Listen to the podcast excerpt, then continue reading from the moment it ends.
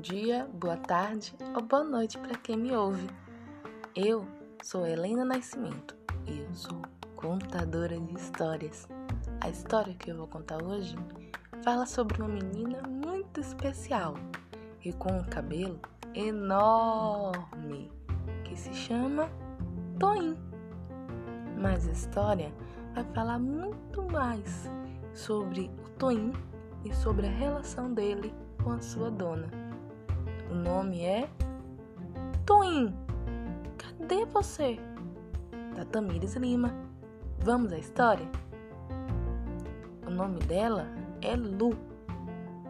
Lu era a única coisa de pequeno que ela tinha. Um nome. A Lu é uma menina negra com dois olhos lindos, parecendo jabuticabas. Tinha um nariz achatado e uma boca cor de jambo. Mas o que a Lu tinha de mais incrível era o cabelo, pois era um cabelo enorme, volumoso e bem crespinho. Lindo, lindo. Só que a Lu não gostava muito dele e vivia falando: Ai, o quanto é difícil pentear, o quanto é difícil desembaraçar, o quanto é difícil fazer qualquer coisa nesse cabelo. Ele sempre embola.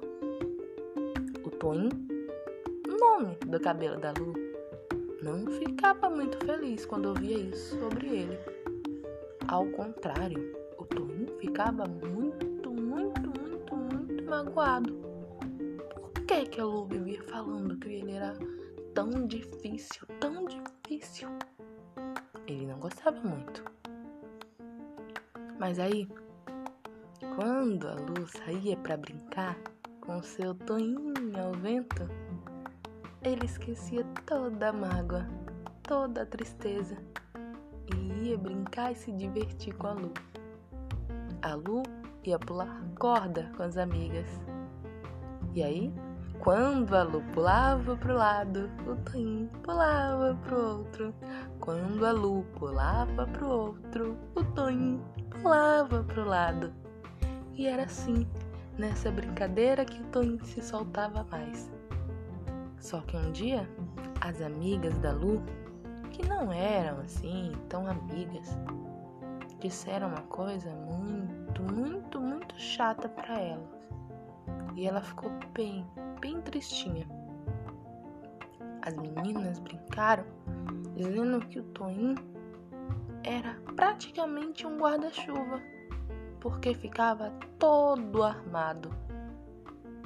Toim, ah, ele achava que era mais uma utilidade ela nem precisava de guarda-chuva, eu já fico todo armado.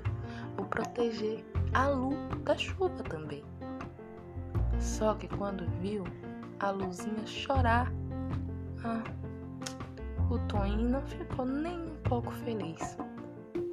A Lu chorando não era sinal de coisa boa. Foi aí que o Toninho começou a se. a se entristecer. E foi murchando, murchando, murchando. Toda vez que a Lu passava aquele creme fedorento no cabelo, ou quando colocava aquele shampoo ceboso e aqueles pentes tão fininhos que deixavam o Tonzinho todo, todo, todo triste, apertando ele deixando ele cada vez mais caidinho. Ele aceitava. Passou a aceitar tudo, tudo, tudo, tudo que a Lu queria, sem reclamar, sem esboçar nenhum tipo de reação. Porque ele sabia que a Lu tinha ficado muito triste com o comentário maldoso das amiguinhas dela. Ele ficava imaginando se algum dia ela ia ficar feliz com ele. Mas quando a Lu resolveu que nem assim ela ia ficar satisfeita com Toinho e acabou chamando ele de ruim. Ah, o Toinho não gostou não, nem um pouquinho. Quem que iria gostar? Um cabelo crespo tão bonzinho, tão lindo, enorme, volumoso. Realmente, foi muito, muito, muito ruim o que ela disse. É muita ingratidão com o Toinho. Foi nesse momento que ele decidiu ir embora. Pois é, cabelo também vai embora.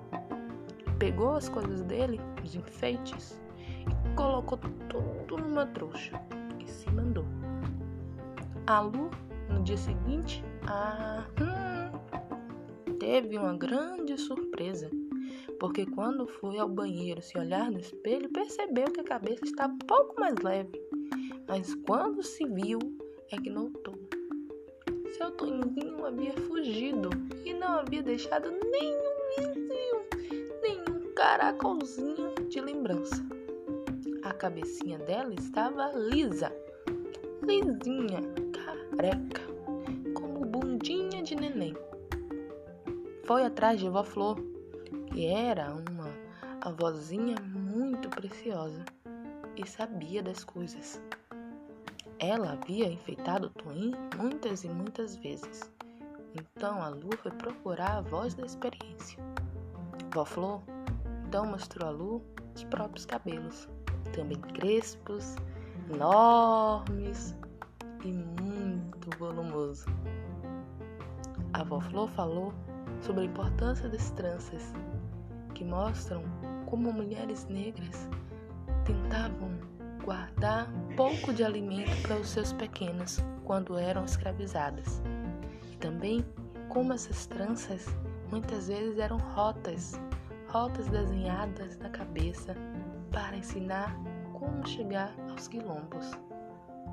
Ela contou sobre a importância dos enfeites, sobre a importância de todas as maneiras de ter um cabelo crespo feliz. A Lu ouviu atenta e já começava a se arrepender de ter maltratado o Toim dela. Vó Flor então falou dessas lembranças que ela aprendeu lá, em Angola, quando ainda vivia na África, e que também aprendeu muitas coisas novas aqui na Bahia. Fez alguns desenhos e enfeites na cabeça lisa da Lu. Mas quando de repente o Toim lá a distante, percebeu a lua enfeitando a cabeça, ele realmente sentiu uma vontade enorme de ser aquele Toninho de antes e de voltar para a cabeça da sua dona, para ser enfeitado, amado e bem tratado por Vó Flor. Foi se esparramando, assim como quem não quer nada, pela casa voltando aos pouquinhos aquele lá.